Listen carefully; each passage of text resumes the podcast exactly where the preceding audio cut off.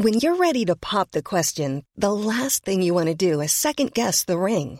At Bluenile.com, you can design a one-of-a-kind ring with the ease and convenience of shopping online. Choose your diamond and setting. When you find the one, you'll get it delivered right to your door. Go to Bluenile.com and use promo code LISTEN to get $50 off your purchase of $500 or more. That's code LISTEN at Bluenile.com for $50 off your purchase. Bluenile.com code LISTEN. Salut, vous écoutez Sans filtre. Aujourd'hui, je vais vous expliquer comment je suis devenue mini-reporter sur la chaîne Canal J. Ben oui, parce qu'il faut bien commencer quelque part. Dans ma jeunesse, j'ai alterné des phases de grande assurance et d'autres de timidité maladive.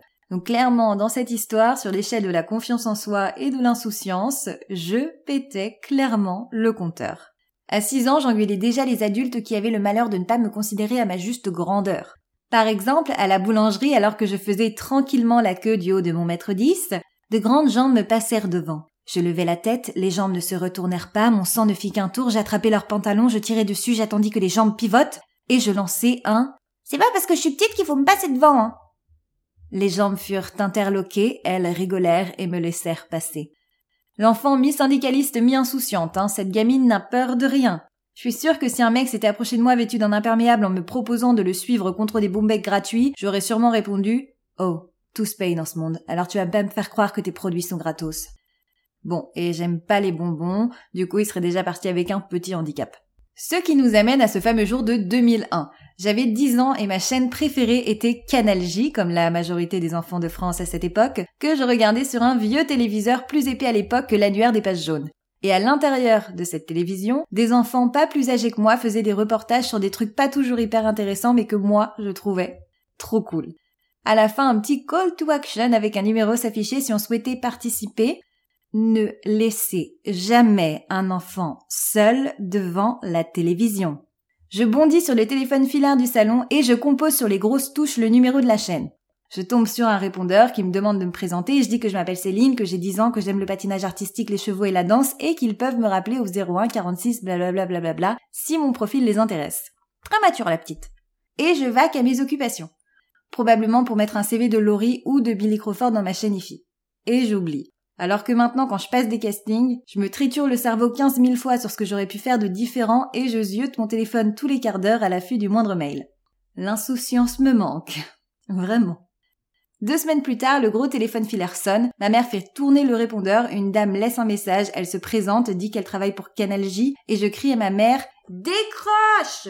Elle soulève le combiné, la dame lui explique la situation, ma mère me regarde du coin de l'œil, elle répond son fameux Oui. Lorsqu'elle lui explique qu'ils ont le sujet parfait pour moi et que le tournage se déroulera une semaine plus tard, ma mère raccroche, elle me regarde d'un air circonspect et me dit C'est toi qui les as appelés? Je ne sais pas si je réponds Oui. Mais en tout cas, ce que je me souviens, c'est que je faisais la danse de la joie en pyjama au milieu du salon. Le jour du tournage, ma mère m'accompagne avec une de ses copines et je me souviens qu'elle m'avait affublé d'un gros pull en laine blanc avec des fleurs en relief dont les boutons étaient représentés par de grosses perles nacrées. Elle trouvait ça très beau, mais en réalité je ressemblais juste à un vaste champ de pâquerettes. L'équipe nous accueille et nous explique que je dois commenter le nouveau spectacle de Philippe Candeloro. C'était une sorte de cirque où se mêlaient chevaux, danseurs et patineurs. C'était trop cool, mais en réalité, moi je voulais juste voir Philippe, mais il n'était pas là et c'était la grosse déception de ma journée et de mon enfance du coup par extension. On va pas revenir sur ce sujet, c'est assez triste comme ça. J'observe le show et une seule question obsède la mini-journaliste que je suis. Comment les chevaux font-ils pour marcher sur la glace? Ha! Comment? Hein? Direction les coulisses, le journaliste me briefe et je lui en fais voir de toutes les couleurs. Enfin, je faisais surtout broyer du noir, hein, parce que je rencontrais les danseurs, les patineurs, mais j'avais toujours qu'une seule question.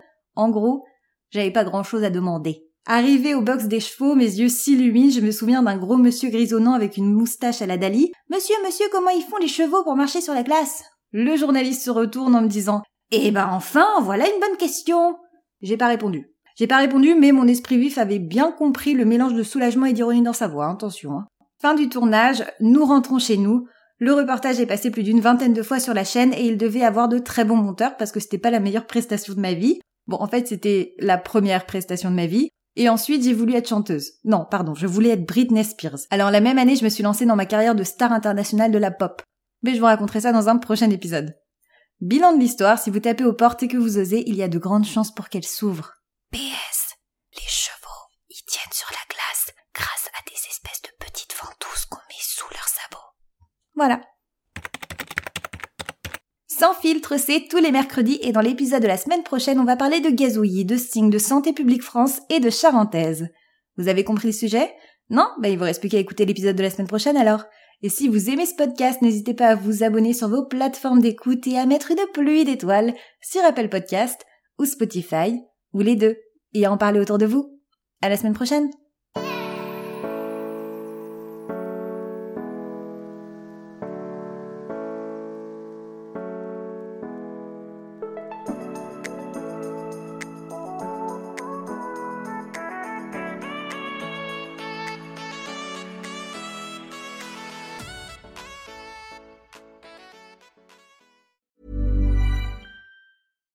Hi, I'm Daniel, founder of Pretty Litter. Cats and cat owners deserve better than any old fashioned litter. That's why I teamed up with scientists and veterinarians to create Pretty Litter.